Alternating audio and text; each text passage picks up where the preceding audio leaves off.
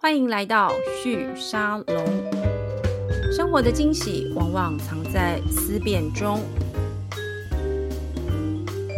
嗨，各位旭沙龙的听众朋友们，大家好，我是主持人玉宁。今天的旭沙龙的节目，帮大家邀请来的这位创业家，最近其实你应该，如果你是一个这个社群里面很重这个网络的使用的，而且你可能有曾经买过线上课程的，你一定知道他们家。我请他来是因为我觉得他们家在做这个服务上面有一些非常深的 know how，而且在很短时间之内就在市场上占有很强的一个位置哦。那今天特别请他来跟我们聊一聊线上课程、线上学习这个产业的一些重要的趋势。我们欢迎知识卫星的创办人及执行长尤宏宇 Stephen 来到我们的现场。Hello，Stephen，你好。嗨，大家好，主持人好。好，Steven，其实在这个行业，这不算是你第一个公司，就大家都知道这个过去的历史哦。但是我觉得我比较好奇的是，其实知识卫星在一开始刚出来，我知道知识卫星这个品牌的时候，其实我没有意识到是你做的。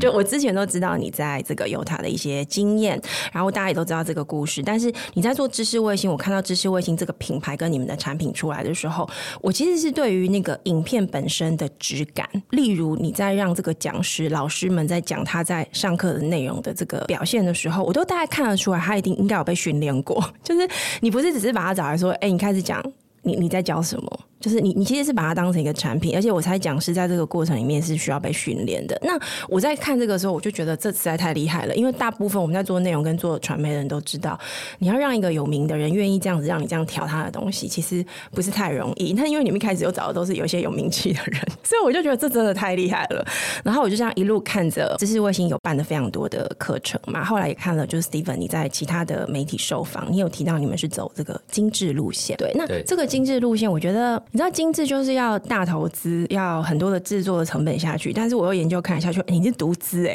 就是这真的也太厉害了，你知道就是。各种这些堆叠的好奇越来越多，然后我最近在关注国外的这个线上课程的市场之后，我我就更想要请你来聊一聊你你怎么看这个市场了。所以，但因为我节目开始，我还是想要先请你简单的跟大家介绍一下你们现在的规模。你现在公司大概多少人？ OK，我们现在大概六十到七十个人，公司这样第几年？今年第四年，快满第四年，其实这样算成长非常快欸诶、还 还可以了，对，可以再快一点。你你们现在总共推了几几门课程？我们现在推了大概四十到五十门吧，呃，因为就是我们最近也会再推一些，所以这四年大概四十到五十门。所以一年大概平均十十门课左右，对不对？呃，其实没有，我们其实今年开始变比较快一点，因为我们前几年人比较少，对然后我们也在摸索吧，对对，所以前面的话其实就是想要把东西做的比较深一点点。那是因为到可能今年初的时候，我们做了比较多的经验，然后我们嗯把东西、我们在考虑规模化的事情，然后我们也就是打磨了一些自己的流程啊，然后沉淀一些对文件，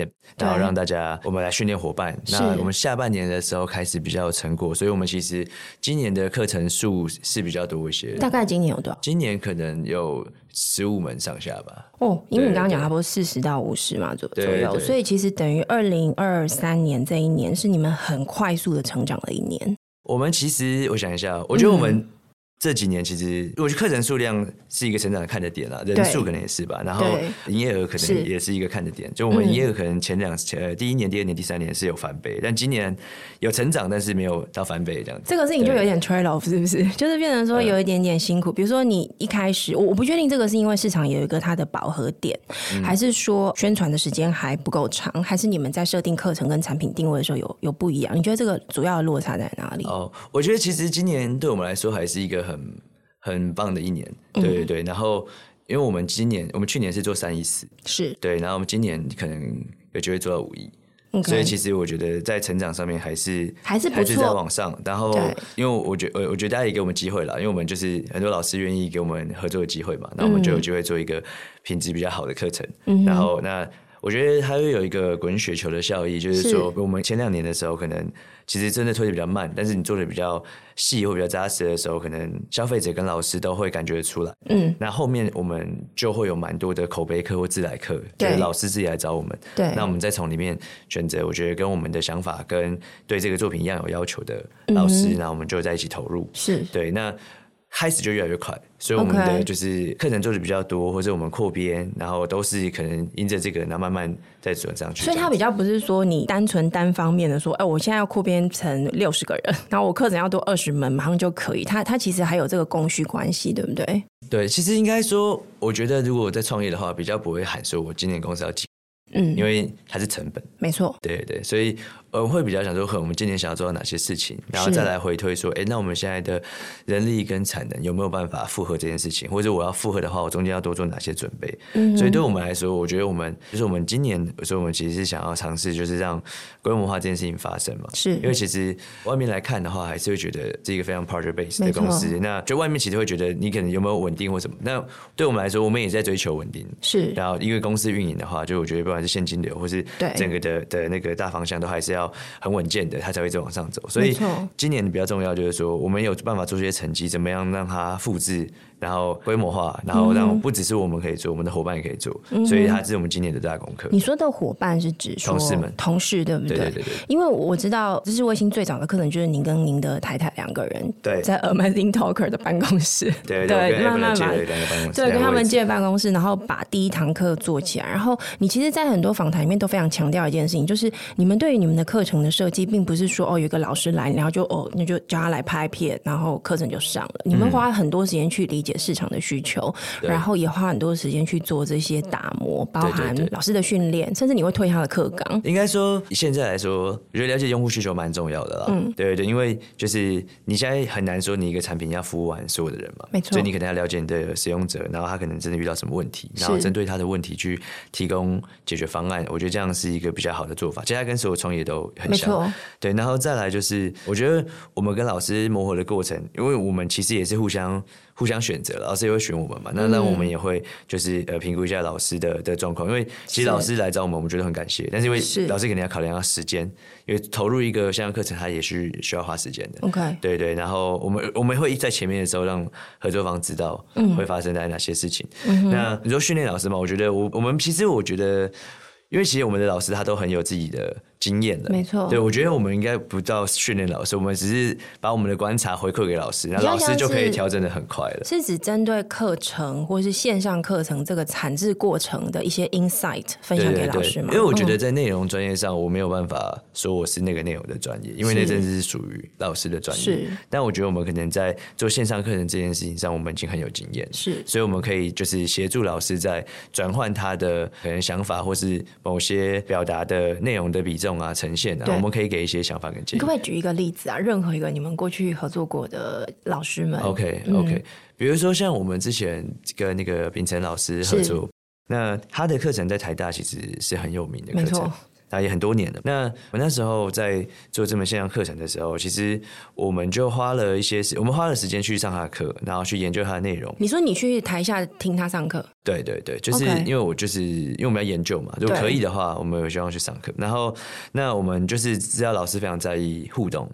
然后就是他有几块，就像这个我们要推出来的时候，他其实可能就不只是否学生的。对，对，所以其实，在内容上面的话，我们就是做完用户研究访谈，然后了解说，其实就让很多学生还是想要上这种课，可是有很大一部分可能之前有耳闻这些，但是没有机会上。你可能在台大没选到课，你可能在其他学校你也不可能上到课，但你知道。那你会很很好奇，那他们也会对这课很有兴趣。嗯，那但是之前老师的课程可能有很大一部分，但适用性很强，可是他那时候对特别为学校的学生去做设计。所以如果你是上班族或是职场工作者的话，我们在这个过程我们发现这个 gap，我们就会跟老师讨论，其实我们在内容可能要再做些增加， ，OK，然后可以符合现在可能职场工作的适用性。是对，然后跟就是像我们会去我们去了解老师的课程内容嘛，然后了解互动。那我们知道老师可能在意哪些环节点。对像秉承老师这门课程的话，我们就有额外开发了一套否这门课程的线上教具，然后去满足他的实体互动的情境。我们做了嗯三个配合的功能，就是比如说像是他可以一次可能。五百一千人进到系统里面，然后对自动配对两两分组，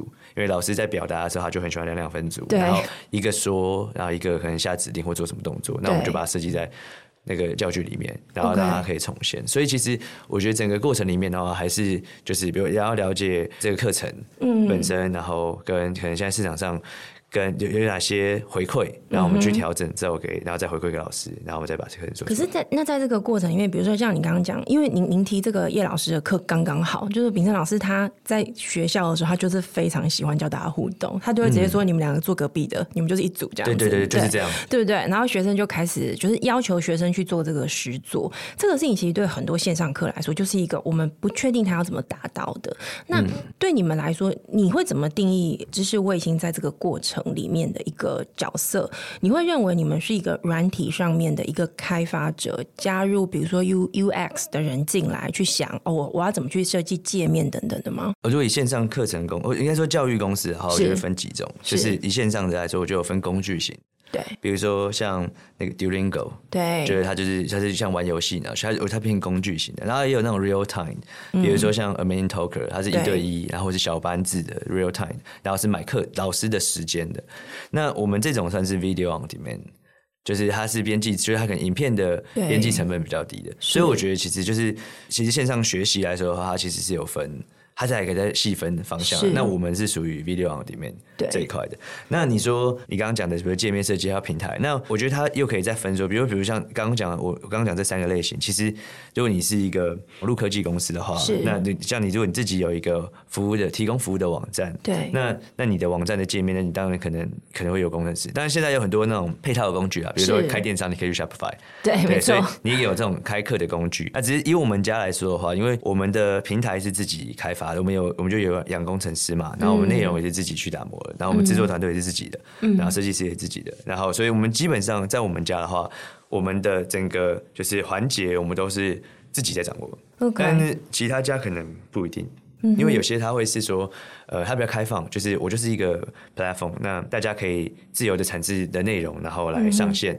但是同时，这个取舍就是你的平台可能在介入或管理那个品质的那个摄入程度就没办法很高了，因为你很自由嘛。对你可能抽的分润也比较少，所以你就是让老师自己去处理。嗯哼，对对，所以所以那那其实你说线上教育里面也有很多好的内容方想要自己做嘛，那他可能就是只有内容，那可能他可能不负责，比如说可能技术面或是制作面的事情，所以我在想说，因为我们家。就是目前在做的方式的话，我们其实是我觉得走比较重一点点，就是我们希望，因为我觉得我们想要控品质嘛，那你控嗯品质你就比较龟毛嘛，你就 要每个环节都是都要有了解或者有相对应可以提供服务的人，你才把对它把它串起来。可是那这样子，你在制作的时候，你看，光是你刚刚这样讲，叶秉成老师那一那一门课，虽然大家都觉得哇塞，简报课居然卖到这么夸张的营业额，真的太不可思议了。但是听你这样讲，你就知道那个背后你们其实投入非常多的时间跟精力去，要让他在买课的人在上课的时候的感受是很好的。我猜对叶老师来说，因为他是个很龟毛的人，我们也认识他，真的是个超龟毛的人。 你们能够让他同意，我相信也是在这个过程里面让他觉得说，你把他那个在实体课超级讲究互动的课搬到线上，他是觉得他可以接受，然后他觉得安心的。但这个时候对你来说，作为一个经营者、创业者，你就要去承担那个资本的压力跟开发过程当中的不确定性。你你怎么做这个判断呢、我觉得对我们家来说，就是的确也是跟其他家可能会不太一样的，对，就是因为大家会有自己的的累积嘛，对嗯然后那那但是有时候会有一些包袱，那因为我们家我就是独资，所以我觉得我们可能，比如我们的，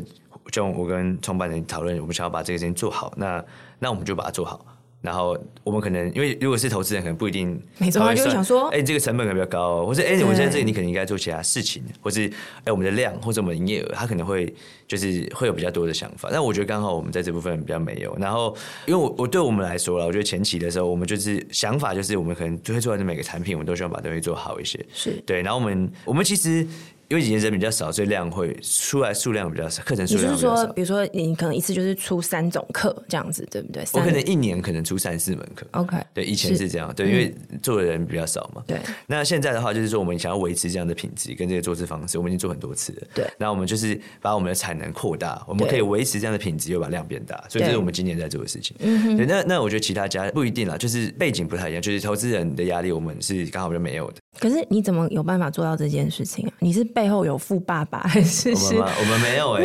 应该是很辛苦啊，因为这是我第四次创业了，所以我前面其实也交了很多学费了。是对对，然后那呃我觉得这一次就比较像是说之前交的学费，就学到的东西有累积的，你是很说，快比地如发挥说，嗯，经营面，比如说经现营金面怎么嘛？？其实怎么我觉安得排现金是我们一开始的起始其实是几百万，我 OK 跟我爸爸借我的。 OK，对对，因为我在从前一个地方离开的时候，家人很担心我。对，因为那时候离开的很突然，所以我们觉得说，如果有不甘心的话是，对，还支持这样子。嗯对我爸好像押房子，然后然后那你借压我力钱有没有很大？ 我压力压力是蛮大的，就是但是你会觉得说你也很感谢有这个机会，所以其实你所以我说你在做的时候，你会希望把东西做好，或做得更小心。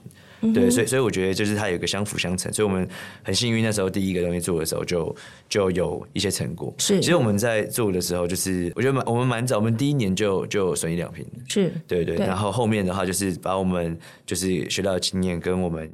再投入进去，嗯哼，对，然后再把它转起来。我我蛮好奇，你刚刚特特别一直，其实你在其他节目也蛮常谈这件事情，就是你想要把这个东西做好。嗯，但我觉得好这件事情，在一个产业快速转型跟不断被创新的这个过程当中，什么是好这件事情，其实是很难定义的。我我相信嗯对很多，特别是在做内容来说，他内心都会有个疑惑，就是那我什么时候要停止？ 嗯就是我我要追求到的那个好，到底在什么阶段的时候是 OK 的？你了解你怎么做这个事呃？我觉得可能跟纯内容创作者不太一样的地方说，就是因为我们也是在创业嘛，我们在做一间公司嘛，对我觉得我们比较不是说是做慈善，因为我觉得其实我觉得每个的追求不一样，因为有有些纯教育工作者，他其实就是可能财务或是怎么样子的的生意或商业模式，他其实不是很在意，对他来说东西做到，因为他就是很努力的做，那那但他也很好，因为我觉得就是因为不同的面向，大家有不同的投入，但是因为刚好我觉得我们我们是。比如网络的的创业者，然后然后我们的主题是在这个领域里面。那我觉得我们在思考的时候，我们更多可能会是从就是解决问题，嗯然后跟这个商业模式要怎么运营，是然后可能这个生意要怎么经营，同时去想。嗯对，因为因为我我的的角度或者是说，就是他就我就所以我的意思说，我觉得我们要做好，不是说一个无限制、无底线的不投是入。单纯那个内容，对对不对对？不是无嗯底线的投入，就是是我们会抓一个平衡点。嗯嗯，因为我我们会。我我自己的想法是，因为以创业者的角度来说，就是你可以无条件的、无限制地提供一个服务，可是如果你死了，这个服务也不能就是稳定的存存续。那就是白做一趟。对不他可能就是嗯他可能你的服务人今年很开心，可是明年你就就没了，市场就消失了。那你可能后面几年你他们也没办法接受到服务，所以我觉得就是就是这样子的拿捏的那个点，就是对，就是我们网络的的创业者来说，他他会是在我们的考量里面，嗯，就他跟纯内容的工作者或者教育工作者可能会有一些些不一样，嗯，但是我我不是说他们不好，我就是只是说，我觉得是因为出发的方向不一样，那你一样，可不可以帮我们举个例子？也许是秉承老师的例子，因为他的课是大家现在都很熟悉的嘛。嗯，你你你当时怎么去判断说，OK，好，我们投入到这个程度，这样子 OK 了？说老实话，我觉得因为他是我们比较，比较老师是我们第二年的时候，对比较早期的时候 OK 在合作，所以我们我觉得我们那时候也蛮有实验精神的。 OK，对对，所以所以那时候会觉得说，哎、有机会跟这么棒的老师合作，嗯那我们做出来的东西可能也要可以搭得上。对，那其实老师内容本身就很好了，我们对没有调整老师什么内对容，就是我们有有一些观察，我们分享给老师，老师其实就可以把它东西再弄得更完整。对那所以我们等于在做的东西比较是，就是呃，怎么样把用户研究的资讯比较更更，因为老师可能没有办法一个一个去访谈，没然错后问人，那这我们我们可以做嘛？那、哦，OK 呃然后我们也可以去，就是比如说在安排一些可能公关啊什么的，这我们可以做嘛？是对，那还有就是，比如说在制作面上的话，就老师内容很好，可是老师可能拍摄，因为我我我以前大学是念传播的，是对，是所以可能这部分的话也会有一些心得，这个怎嗯样做可以做的比较好，然后我们就就去做。所以刚好那个时候是也是我们比较前期，我们我们在前面实验的时候，我们在摸索的时候就遇到一个很好的老师，然后有很好的内容，那我们去去尝试我们想要怎么把它做到我们想要那个品质的对的这个磨练。所以我们其实就这样磨了好几次，然后现在可以把这速度变快了。因为那 个判断会变准，路都走过了，对对对，对，走过很多，对。我们走过，对啊，走过，就是像这样子的路线，我们说我们做四五十分，我们就走了四五十 次。你你你可不可以分享一些？因为我猜有很多人，我不确定这算不算商商业机嗯密啊、就是你你觉得在这个路径上面有哪些重要的坎？对你而言，你觉得做一个好的课程？因为我我觉得专业这件事情是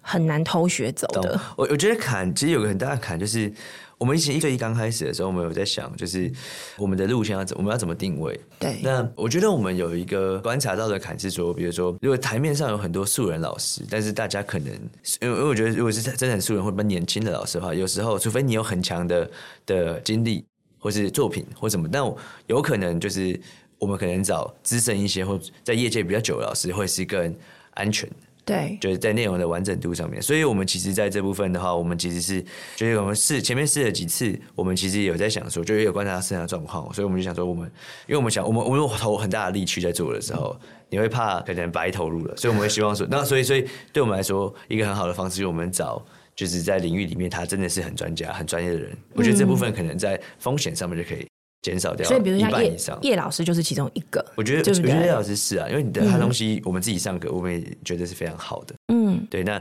口碑也很好。嗯那那老师的，因为他也是学校的老师，所以他的专业性或者他的这些背景，跟他过去走这些经历，比如他做实验教育啊，做什么，对我觉得这些都是很好的结合。他其实很大一部分帮助我们，就是不用担心说内容这部分会不会有问题。可是那你怎么让叶老师点头的？他那么龟毛的人，然后那时候你们又刚开始，呃，我我们那时候就做第二年，因为刚好前一个我们合作的是那个郝广才先生，我对们那时候做了一个从意大利来的老师的那个绘本大师。是那我觉得可能是因为那个我们在前一个课程做的也蛮认真，我们也做了一个绘本工具， 对。然后刚好可能前面这个老师他也是就意大利的国宝嘛，他可能就也算是一个 credit，所以我们前面做的做呈现出来的质感是好的，然后叶老师可能我们跟他提的时候好看。他就觉得说，嗯，好像也不对对，错，然后郝先生也有帮我，郝郝广先生有帮我跟叶秉成老师打招呼，是就其实我觉得，如果我们好好做一个东西，那老师他们其实觉得好，他们也会再推荐给他们觉得合适的人。那我是觉得对我来说，这是打开一开始的机会，这样。这个对我来说，我自己本身就有这个感觉，因为我我就是线上课程会打的对象， 我每天都会对收到好多这种广告。但是老实说，知识卫星对我来说，这个品牌给我的感觉就是，当我看到你第一次的课、第二次的课，因为我我又做内容出身的，所以我对于那个摄影的。成本跟质感的感受是会稍微比较敏锐一点点的。我一开始看到你们课的时候，我第就我刚刚讲的嘛，就是天啊，哇，做这种质感，这不知道要花多少钱，或你是用什么样的心思来定位这样的一个产品。第二次、第三次都是这个质感的时候，知识卫星这四个字在我脑中里面有一个印象，就会是哦，你们东西都不错哦。哦，我们很认真在做。对，因为你们的东西质感真的很好。谢谢谢对，谢。那第二个感受就会这样，就我就会想说，那下一次你们要推谁出来？然后你知道，当我看到你们开始推星座啊什么这些课的时候，我想说什么？ 为什么？就是我就开始去想，那你们到底怎么决定你们要推什么对我们来说，就是我们没有排斥任何主题。都可以？对，然后然后我觉得我们是，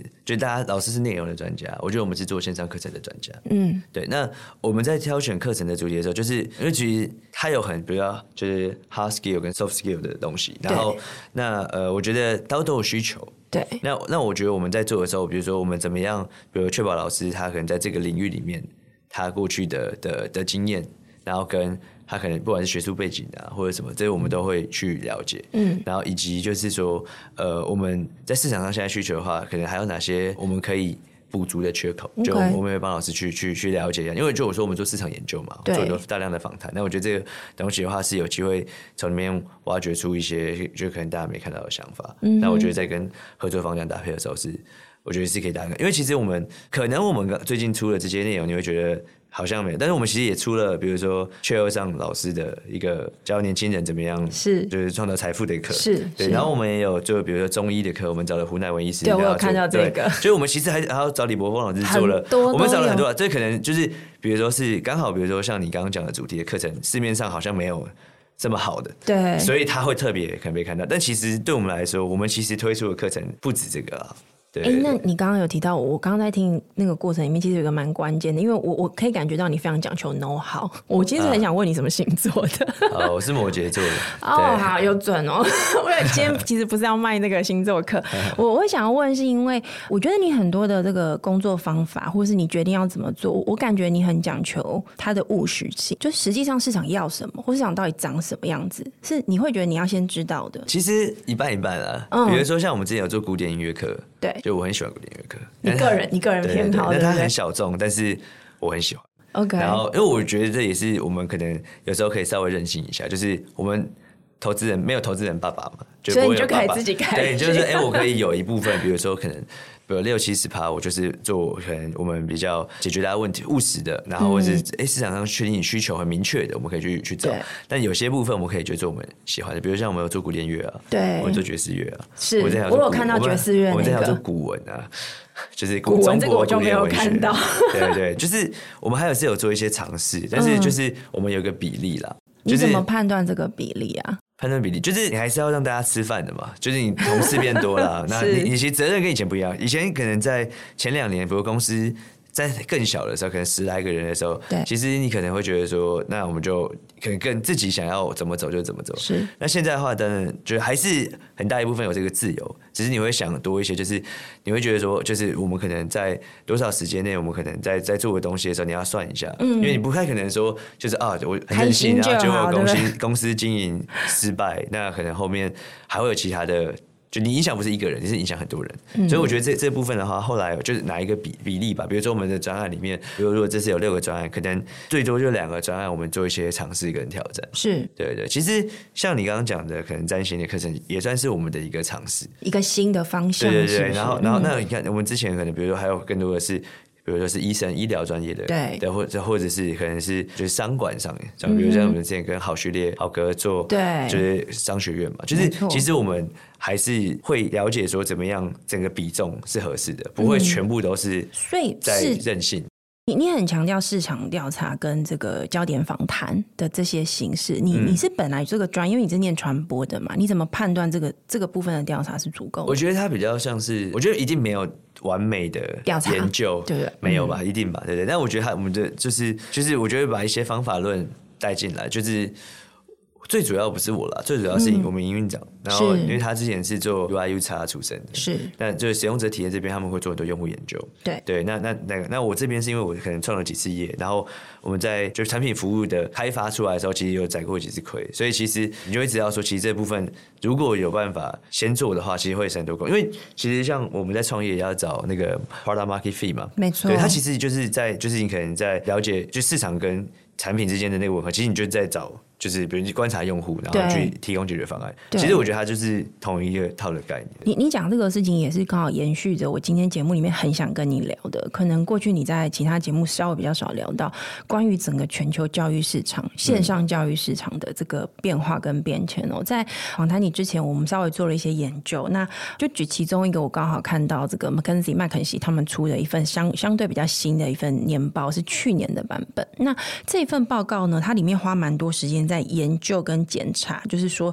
所谓的线上教育市场，它的成长的机会跟它的就是价值到底有多高。那当然就是非常非常的这个乐观。那我看完那一份之后，我就去看很多其他份，基本上不过当然都是以美国市场为主，他们的预测都是这样，到二零三二年或二零三零年左右，这个线上教育市场的这个市值大概会有一兆美元。那现在 right now 的市值大概在两千，我看到有些是说两千多亿，有些是说三四千亿这样子。不管怎么样，就是到二零三零就是 double double 成长，或是三倍四倍的成长，这代表整个资本市场非常非常看好。这个服务，所以我就稍微再去看了一下，就是说，那资本市场的投资的状况有没有一些变化？我只有查到一个比较简单的资料，这个是大家用听的很快就可以了解到的哦、就是说，也是让麦肯锡那份报告，他说一七年到二一年之间，美国的教育科技创投的这个资金哦，从十亿美元增加到八十亿美元。那二一年的时候，大家比较知道就 Coursera 它 IPO 了，这个是大家都比较熟悉的一个一个新闻。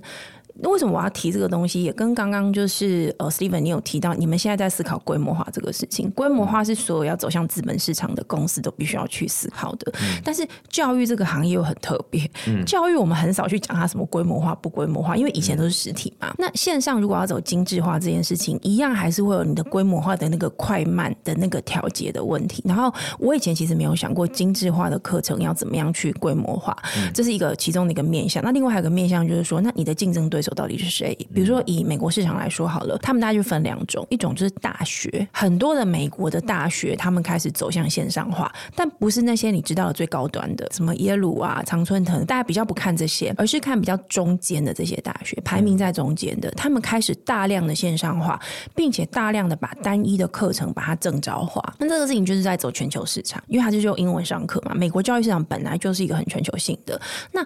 当我看到这些东西的时候，我就一直回头去想说，那台湾如果我们把教育这个市场思考，它是不是可以走出台湾这个市场？第一个，第二个事情就是，那它要规模化，它面对资本市场，它是不是有这种需要资本市场的益助跟协作的这样子的一个需求？我我在想，现在来问你这个问题，应该是相对比较好的一个时机。 感觉刚刚有很多问题，对，对我们但先但来没谈关系教育没关系，我我我讲一下好了，就是我觉得大家可能在想教育这个市场的时候，就是你说教育跟跟生意好像是有点冲突的嘛，但其实对我觉得，我觉得每个领域都有它自己的产业链啦。对就你可能光讲环保，它可能都有一个什么没逆错物流啊，或是就是可能污水、主题各种的产业链，教育也是。然后教育的产业链就是线上实体是一种分法，然后它其实还会有很多，比如说像很多学校现在你的门禁系统啊、资讯管理系统啊、ERP 系统啊，其实它有很多东西。就是我觉得可能大家对教育产业的的想象的话，可能可以从这边去做一些不同的想切入点。就它可能不是说哦，教育就是我的国小、国中、高中就这样而已。它其实它有蛮多的变化。然后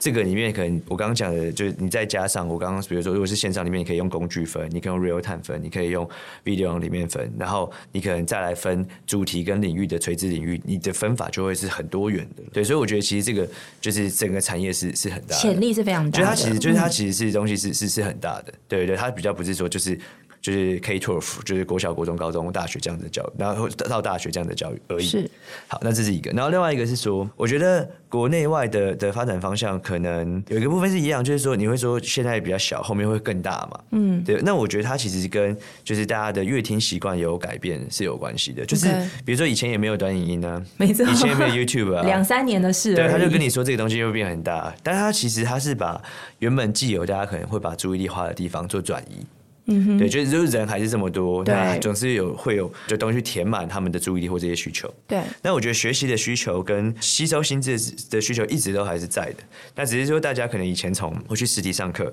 跟我去对看书，我转移到现在大家新的呃年轻人或者新一代的人习惯的阅听的方式，是的的这样的一个 solution。嗯哼，对，所以所以我觉得它变大，它并不是说凭空突然生出一个东西这么大，它从很多地方转嗯就移转过来之后变这么大。比如说，可能照你这样讲，比如说像我刚刚听到嗯出版业、对媒体业，哦，对，或其者实都或或是相电关嗯视，或是说就是它有很多都会转过来，然后对然后再来一块就是说，就是我觉得美国在做线上教育，某程度上我觉得跟台湾，因为台湾真的很近。很对便利，你可能上个补习班，你可能去哪边，这这其实是非常方便的。可是嗯如果你是在地很大的地方的话，它可能就是资源的分配就不一定，就是比如说城乡差距嗯啊，然后可能比如说像大家可能在美国就会都是有可能就是在名校都在。就在名校的大城市附近是嘛，它可能就是，比如说我是比较农业州或什么，它可能有些主题上面它就会比较难。是而这时候如果是这样子的一个解决方式的话，它就可以解放这个这事情。个可能嗯对，所以所以我觉得说，如果你整体来说的话，就是它可能会有机会往上看，是因为它可能可以实实际上解决资源分配不均跟地域的的问题，是交通啊地域的问题。所以所以我觉得，呃，往上看可能是这样看，应该是是有机会的，但我也不敢说一定好，是也许 AI 过两年又没把它错全部打。爆 我了。刚刚就想说，对那对对，所 AI 以所会以所以不会所以这件事情，我觉得就是说，比如 McKinsey 的报告是往上看的，我觉得有可能，我我自己看可能这几个点是，就我觉得可以看 好投资人会有兴趣，或是相对看好吗？是这个意思投资人有兴趣吗？因为我们家其实不一定会拿投资，对，这就是我想 对，所以所以所以投资人实际上怎么看的话，我们会参考，但是我们不一定。会完全的，因为我其实我们有一个自己的想要做的样子跟方法，嗯，对。那那我觉得至少目前我们在商业上的验证是有一些基本的成果的， 对对对，那那就我们就看我们后面有没有再持续的把成果拉高，或者有一些新花样出来。你你们在定位上面怎么看？因为其实老实说，教育这个领域，就像你刚刚讲的，的确整个供应链结构来看，它前端、后端、左端、右端，其实有很多东西可以去参考。但如果单纯我们今天就是看需要学习的学生，嗯，作为一个主要的这个研究跟去思考的对象，像你在其他的访谈也有提到，就是说其实也有企业找你们，然后现在你们提供的服务里面，其实也有但不是对外销售的，其实是针对企业提供的这样的一是种训练的一个服务。我相信这也是市场的需求跑是出来了。对然后他觉得你们很不错，就有点像我那时候在看的时候，我也想说你们有些课要不要就直接买下来给我同事当做我们的，因为我们是小公司嘛，就当做 OK 教育训练的课程。我相信一定有些大企业会有这样的一个需求跑出来。是一级其实这个知识卫星你们的定位跟角色，就看你 business 发展的方向的某些选择。如果今天你们以企业 B 端的这个客户为主的话，你某个程度其实就会吃到这个职涯训练、企业的教育训练的这个市场。这个你觉得是一个值得发展的路线吗？那就其实我们已经在做了，嗯，对，那只是说可能在呃，因为我们还是 to C 端的这个，就是一般消费者的这个大众市场是我们还是主业，对对，那所以企业端的对算是我们的就是第二条曲线，对那其实所以像我，我觉得我们没有这么厉害啦，就是我想到什么我去做就做起来，主要是我们可能在做的过程中，因为我们在这个领域里面，所以这领域里面有些东西我们看的会比较快，嗯，或者说比如说像像你刚刚说的，可能有些课程。的确，企业也蛮喜欢的。对比如像我们的财报课，然后就嗯会有公司直接来，比如大公司来，然后我可能要财报两两百套，对嗯那我就给我高阶主管都要上，然后可能搭配一些训练。我们有为企业主力做一个系统，哦对对 OK，嗯所以所以有一个跟知识卫星的，就是消费者端的网站完全独立的另外一个企业的系统，企业企业端的对，因为嗯 HR 要看的东西不太一样，是对，然后比如说他可能。多少部门，然后要怎么切，嗯然后要怎么 assign 内容给他们，然后，然后跟就是他们上课的形式，对或者他们要看什么去检核他们的绩效，这些都会有对不一样。我们有独立设计一套这一块，在今年的时候，嗯哼，那所以我觉得企业是很值得发展的一块，但我们比较是边就摸着石头过河啦。就是比如说我们的东西，可能大家有需求的时候，我们就依照也是它跟前面那一套一样 OK 觉得它的需求大概怎么样，那我们怎么样提供它服务？适不适合提供他服务？对对对，不比如说对嗯像像一开始我们拒绝了一些，去年的时候我们拒绝一些大公司的授权，嗯，他、比如说啊，他觉得李正老师的课程很好，会不会授权我们公司？就是某家、哦让 对，所以我们有一家半导体公司很大很大 很大 OK 然后他们说想要授权，然后他们是公司里面有一万人， OK，然后他们的预算是五十万，哦，这样不是啊？什么？什么你再说一次？预算是五十 万，对，那就 OK 很难嘛。我懂我对，懂就是应该说，就是因为我可能我的大师、我的老师们，他们可能就会觉得不适合，没错对，我觉得很难。那所以，但是我觉得，可能我们也看到，就是企业可能它其实是有，因为有他们的需求的。对，所以，所以我们其实就是我们后来，我们现在其实你没看到，我们没有在 C 端卖的，我们有对五六十门课持续在产出五五六十十门门课，然后是专门 for 企业的。可是这个就比你刚刚讲的这个对 C 端的课程量还多嘞。但我们，但我们我们是它可能，因为我们 C 端课程时数很比较长，哦，对，我们这理个时解。速嗯比较短一点，但是它可能就是它是企业可能需要的主题，对，然后然后比如像数位转型 OK 然后或者说像我们之前有些 HR 的 AI 应用是之类的，然后这些数据的，它然后就看你的需求，比如像我们最近也卖了蛮多的是授权的课程，因为他们很多大公司自己已经有系统，嗯，它不能再用别人家的系统，是，对，它会被总经理骂就是你的内容授权啊对我可给能他对我一年授权他 OK，然后在呢他的系统上对，面去然后授他他课可，以，就 HR 可以，就是他们有采购内容的需求，嗯哼，然后或者是我们我们 to B 有两有几个销售方式啊，就是一个就是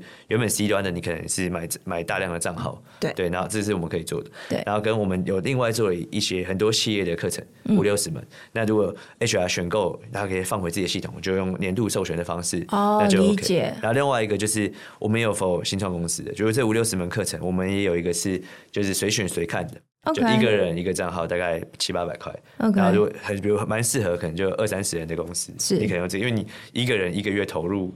一千块以下的培训费用是划算的。是是合理的，非常合理，我都心动了。等一下对对就叫我同事去研究一下。对，所以所以我们其实我们在做的时候，就是我就说摸着石头过河嘛，嗯就是我们可能努力做一件事情之后，哎，突然有一些外面给我们的回馈，发现有一些需求，然后我们去判断这需求，然后我们尝试，我们就会去满足这样的服务，然后再延展出我们后续这样子的服务。 你你会这样定义吗？你们知识卫星最核心、最核心的职能就是制作一个好的课程，而且这个所谓的好的课程是市场有需要的。我觉得这是我们一直想要努力的做的事情。是， 你你一直用这个方式讲，就是你觉得还不够好的。 对呃应该说，我觉得， 我觉得之后有机会再做做更好吧。就是应该说，比如说我们自己的流程，我们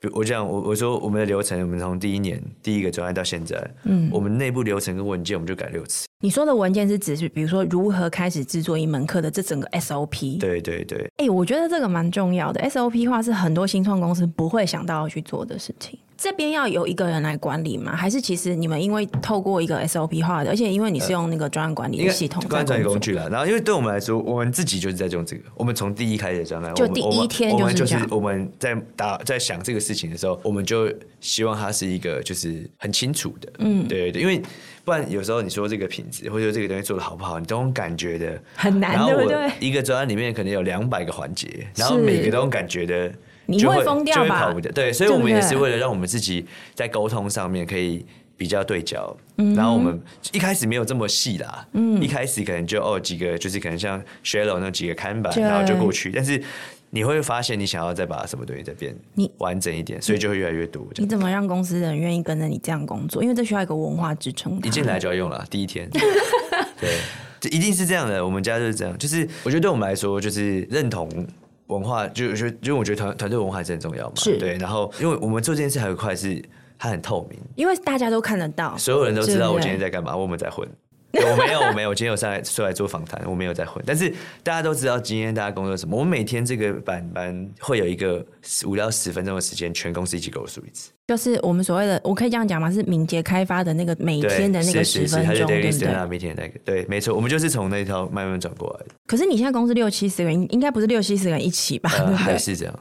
但我们十五分钟内结束。这六七十个人在一起，那十五分钟要干嘛？一没有，我们每个人要讲今天干嘛？一个人十到十五秒就可以了。然后那那个过程，大家真的都会听吗？当然，的确，我们跟之前人数再少一点的时候会有一点差别。嗯但是我觉得，就是因为我们还是有在专案里面还有分自己的组， 对，所以你会知道你那个组的人今天在干嘛。因为有些时候你要协调产能，或者你要做什么时候，这其实嗯是对重要的。是对对，我我们尽量就是，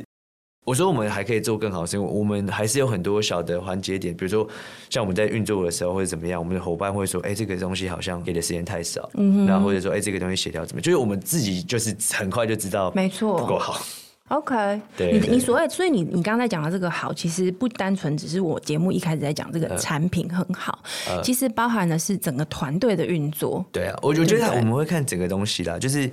还有就是你就是你的 sustainable，你的公司你的东西是不是可以很好嘛？比如对比如说你你你的课程产品很好，可你后续的比如说客服，嗯，或是后面的课后的一些，比如有些活动啊、直播啊，或者它其实你跟整个都是有对关系的嘛。对所以所以我我我觉得还我们还有很多努力的空间啦就。是因为你刚刚有特别提到你是念传播的哦、我我刚才听你讲这整个过程，其实跟原本的传播行业高度相关诶、就是传播对行业就是这样子，它有很多的制作细节，而且我觉得会有非常多的就是不预期的这个你你没有预期到的一个状况发生，所以我刚刚听到你这样的一个管理模式，其实对我来说还蛮我我觉得我突然可以理解为什么你可以用。这么短的时间做这么多很不错的课，而且团队可以成长成这样子，然后你一直强调你们有一套工作流程，我觉得这对就非常合理了。它其实有很多东西组成啦，就是但是、嗯就是刚刚讲的是重要的一块，因为对啊，我们就我们在意嘛，反正是对，有时因为有些时候可能我们比较像是跟自己在在比搏较斗，对对对，因为就是你可以越来越好嘛。那因为有些时候就是像以前，如果是比如说经理人的时候，对反正我今年做到了。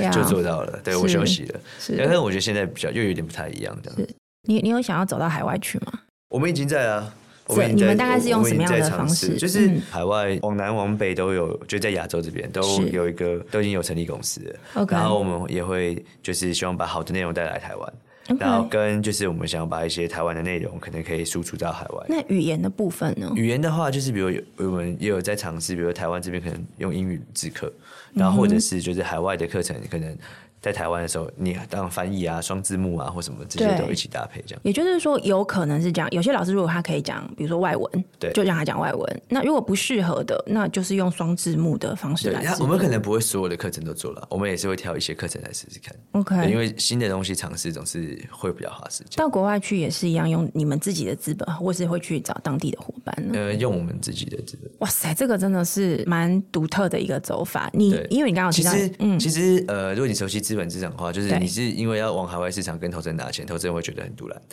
因为就觉得对他们其实更喜欢是你我海外已经做完了，然后我只是要去放大你而已。就是他是那个加分的、加加对柴火对的，对，他不是那个。个要谈谈谈担风险。 OK，对，因为你可以以看到这几年很多就是要拿钱做海外，基本上都失败。对很难，因为因为你必须要在海外有一个成绩，啊对对嗯对对不对对。然后，所以我我们的想法是我们一个是在台湾这边，我们本来就没有资本嘛。那如果往海外的话，我们不是排斥资本哦、嗯 OK 只是如果假设我要拿资本的话，就是我想要验证完，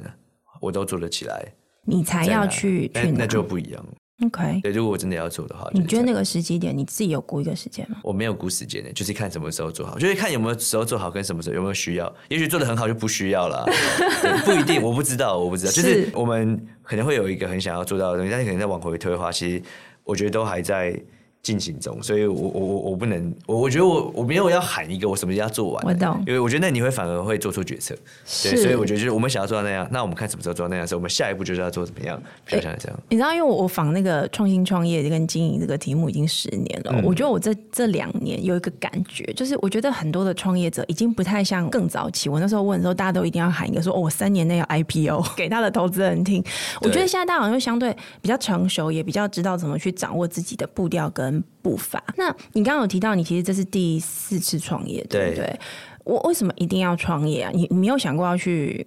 找个工作这样？ OK，我其实一开始是有有工作啦，只是嗯我可能那时候工作对我来说，我选了一个可能事情可以比较快做完，然后有一些时间弹性的。然后我嗯那时候第一次创业是用下班的额外时间的时间，对对，就这样 side project 这样做，因为。我们其实家里不是很有钱，然后就是正常小康小康，但是嗯你说要比如说一直跟家里拿钱做什么，所以其实不适合的。嗯，所以所以一开始就是可能还是有工作，然后生活费啊，然后对存一些钱啊，所以一开始的资本也比较小，对然后可能慢慢的有几个尝试这样子，所以对我还是有工作的。然后只是我觉得，我觉得我也觉得，如果想要创业的话，也先有工作经验其实是比较好的。为什么？因为其实我觉得，如果真的是学生直接出来的话，我觉得对很多基本的东西会没有那么好的规矩跟想象。比如说，嗯你要业务开发的时候，你可能没有工作经验的时候，你可能不会知道说，哎、一个大组织怎么运作的。那你对要去跟大组织的人沟通，他们在想什么，他怎么想。然后他们有时候你可能想要很快，可是你不同的组织规模，它可能速度就会不一样。嗯，因为有些可能一层就结案了，没错有些有五六层呢、对，是老板的老板，老板和老板还有老板，就是是他可能会有很多流程跟，所以我觉得其实先有工作经验，然后当然看了，如果你资源很多，你也不一定要对，是但是如果资源还没有这么多的话，我觉得可能可以先累积。经验跟一些就是存一些钱，然后你再嗯去尝试的话，我觉得可能会是更好的，因为其实没有说没有真的没有这么急的啦，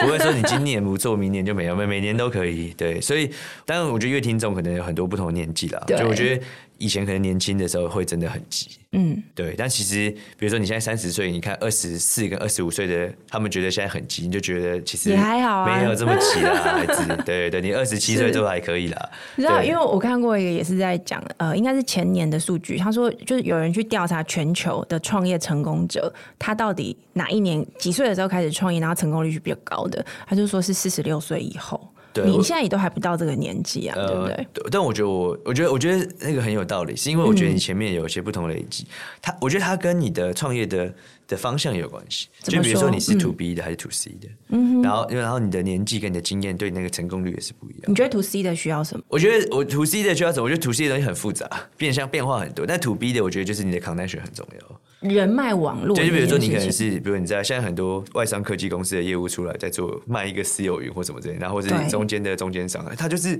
他那个累积是有很有加正向关系。他开始创业的那一天，他客户就已经在那儿了，就是对不嗯对，就是他他是很有正向关系。但 to C 的话，就是你可能变化比较多一点点，就因可是为不同的人群，就看你要选择怎么样的人群去去服务。就是他可能比较像是说，你对你想要服务的人研究认识有多深。对 OK 你你可以很年轻的时候就认识很深嘛，但是是你也可以，你可能需要一点时间才会认识很深。你觉得你对 C 端的认识从什么时候开始累积的？我觉得我这几年才，我觉得比之前好很多。我觉得我前三年花了很多时间在缴学费。你是然说后最早的那呃，个？我前三个创业花了很多时间是嗯在缴学费，然后，然后那个呃，我觉得我很 lucky，是我觉得我每个创业都有学到东西，就是不管学到就是可能怎么样，因为我原本是念传播跟商的，对然后所以怎么样做一个网络产品那一块，我觉得学了很多，因为在沟通的嗯时候摩擦嘛，然后后面到比如说你你你真的做出来服务，你要去服务市场，然后市场用你的东西跟拿钱用你的东西是两件事，就啊什么免意费的思它可以，哦，OK、o k 但他花钱哦，我觉得没不行那么容对易所以你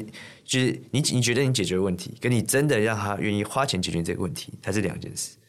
所以它另外一个学习，然后跟就是比如说真的把业务拓展出来，然后市场验证，然后愿意花钱给你，然后规模化，这就又是另外一个对，那是后来的的学。我觉得我很幸运，在前面几年的时候，在这几个创业里面有碰到这些事情。那嗯然后，然后我的第一份工作，就我的工作其实是在之前是在也是在教育单位、 OK 教育体系里对面，所以我觉得那时候他们也给我，就是我因为虽然说后面是有其他的纠纷，但是是我觉得至少在那个时候，我觉得我的大老板对我是很很栽培的。你你会不会觉得没有什么路会白走这件事情？我觉得是啊，我觉得是啊，我觉得那时候，比如说重来的时候很痛苦，但是呃，今天回去看，我觉得那时候很幸运，就是我那时候因为刚好那个位置对在做前一个公司，然后我一季可以有机会去一个国家了解那边的学习市场。嗯，就是比如我们可能去中国，去中国去好多个城市，然后去美国，然后去新加坡，去东南亚。嗯，然后然后你你你就会。很快的，因为我觉得这些都是很好的养分啊，就是所以我说，我觉得你说四十几岁，我觉得是很合理的。那我觉得之前是因为我以前一天你当你有被压缩到，我以前对一天不对当三天用，所以我 觉得差不多，差不多。你你觉得你自己是一个什么样的工作 者？我是一个工作狂，拼命三郎型的对吗我？是一个就是有点闲不下来，我一直会想要找找东西做，是天生个性因为我就这觉得样是一个乐趣啦，就是我可能我的乐趣没有在打电动，我会运动，但是我觉得就有些人是我会觉得对我来说可能很 lucky，就是现在做到有一些成绩，然后我对我可以做尝试，我觉得我就在做一个打电动的事情，只是我只能下去玩， 我懂，因为你你就是有个任务， 你有个目对，我标要，接任务，我有支线，对然后有时候会出事，然后对，然后对对，然后有时候钱会用完，你要存钱买装备 这样子。你对你你曾经这个就四次都加起来看，有没有什么时间点？除了上次在犹他那个经验之外，大家比较熟知的，除了那个以外，你曾经有没有什么关卡上，你会觉得说创业这条路真的走不下去，觉得就我不想我不想再这么痛苦了？有啊，就走不下去才换下一个啊，所 以每一次都是，每一次都是走吗不下去啊。但是你每一次都换下，可是每一次都在一次投资又在创业，是因为你找不到任何嗯中间其实有那个啦，就是比如说像第一次是几个朋友凑钱嘛，对然后凑了一百万，对然后就就干了。那第二次后面是因为我们后来学到可以，其实政府。尤其是台北市对有很多很好的补助的资源，创业补助所以我们的资开始源嗯有拿一些资。第、我我我后来第二次有拿补助的资源嘛，那我觉得这个风险有降低一点，但是你还是自己要投入，对嗯没吧？错没错然后，然后第三次的时候，就是因为签证都 花光了，没了，对，所以，所以就是加入一个就是教育集团里面的子项目，对我比较像是经理人， ，OK，对，然后是像技术股那样，哎是对，但是但也也学了很多东西没，对，错然后第四次就等于前面的全部都累积，再来一，次，你觉得这一次最后一个问题，我想问的是，嗯你觉得这一次，我我我们都觉得这次是相对成功的嘛？因为现在嗯这个状况稳定很多，虽然你觉得还有非常非常多的这个挑机会战，对，还有很多挑战，对。但你自己觉得这一次如果说相对成功，有哪一个关键因或哪几个关键因素让你这次可以走得比较稳？我觉得其实没有一个，感觉是好多个哎，因为我觉得嗯就是说，我不知道别人怎么样啊，但我我不觉得我们是突然成功的。因 OK，为因为因为你看，说我前面讲了很多学费，其实我从第一年到现在，我二十五岁就在做创业的事情，我现在嗯三十五，当然也是十年了。虽然说可能大家不均觉得很长，但是就你十年很很很认真的做每个事情，然后中间学失败的东西，或是你拿钱去花去学，对我觉得那个特别深刻。就你拿自己的钱，跟不是拿自己的钱，你学到的真的差很 多。拿对自己以前学到是因为会比较痛就嘛你会超痛的，然后然后而且你会很印象深刻，因为你嗯不想，就你可能一次投资失败，你就觉得我再也不要投资这股票。对但就是就就是，但是但是我觉得就你自己真的有投入的题，我觉得是是它是累积下来的啊。那你说最成功的，我我们觉得我们还没有，我们觉得我们还可以啦，但没有到成功。但是我 你觉得如分果享一些 tips 好嗯要了，真的，我觉得你可能要学习怎么样跟，因为每个创业不太一样，嗯像我们是网络科技创业，你可能要了解技术科技技术工作者怎么讲，嗯 OK，因为就是其实逻辑不太一样。他是你的重要 partner 嘛，就对不对？很重要的利害关系人嘛，就是你的对产品交付是他生出来的，就就或者要透过他的手完成。那如那如果你是技术人就没关系，但是技术人的挑战就是你要有商业的 sense。 OK，对，就我觉得是一体两面的。我觉得我们可嗯能比较偏商管的，但是我觉得技术的部分之前学了很多功课，嗯然后跟就是我刚刚讲的，就是我觉得创业者有一个坚持，就觉得自己东西一定可以，对，但是其实不一定， 对不对就是就是你的验证的方式，或是说你想要解决的方法。跟现在现有的方案，你有没有比它十倍好？就一般来说，你要比它好十倍，大家才会愿意花钱把你的东西去买替掉它，替代掉它原本的那个 solution。嗯，就是就你解决问题，跟你解决问题，大家愿不愿意花钱，它其实是一个很好的验证。我觉得这个是我之前的大学习，就嗯你、你你可能觉得啊，我现在很多人用我的东西，可是大家不愿意花钱，它是对虚的。你要有一个尺，知道就是要判断，不然你可能会一直错误的投入。那那怎么办？如果遇到一个状况是这样，每个创业家他都会想，都会被激励说你要相信自己，嗯否则你没有办法在那么辛苦的路上坚持下去。可是你坚持到一半，你去做市场测试，结果发现市场好像没有很喜欢，懂懂懂，怎么办？ OK，我觉得你是要相信自己，没有错。嗯，但是我觉得你要回到市场，对我来说，市场比我自己想的更高，就是比我它的位阶更高一点，是因为就是你你不是做爽的嘛？你如说果你不位阶如果就是如果你不在意市场，你做很爽，你可以一直对的，你不永远不会错，你 知道吗？你永远不会错 OK 我就爽，我我就想做怎么样，对你永远不会错。可是市场的话，它就是因为如果你要做一个商业性的行为，然后或者说它是一个服务，然后大家要买单的行为，市场才是真的老板、啊没错，他觉得是对，他就会付钱的、啊。是那如果他不愿意付钱，那就一定是你错了。我我用个白话文翻译，就是创业虽然你是自己当老板，对不对？但其实你有个大老板叫市场，对，市场是你的，因为不管是 to B 或 to C 的市场，如果他们都不要你东西，那表示你东西不够好。嗯哼，其实就是这样嘛，就你你再觉得他们好，那你就把它卖掉。嗯哼，或者你就让大家愿意花钱来用你的服务，是再表示它真的够好。是，对，因为就是如果比如说像很多大公司，可能就是你你去聊哦，他就跟你业务聊了之后，一定礼貌上说你觉得真棒，怎么之类的对你要问他要不要付钱，哦，我们要再想一下，就表我示我们会就不回行去跟老板再就讨不论行一下就。不 行。对，就是他真的确定要付钱使用你的产品的时候，你才是真的验证到你的市场。对，所以对其实我在想，这边有一个隐含的很重要的所谓的创业者的经营管理能力。当你你有没有去抓住一个好的节奏，你去测试市场，市场说不够好的时候，你还有力气，还有时间，还有能量，再慢慢地把它 tune 到好。我想这个也是你过去在经营过程，也就是说三次创业的这个过程里面去学习到的很重要的一环。对我，我觉得就是如果创业者来说的话，一开始经营管理可能不一定是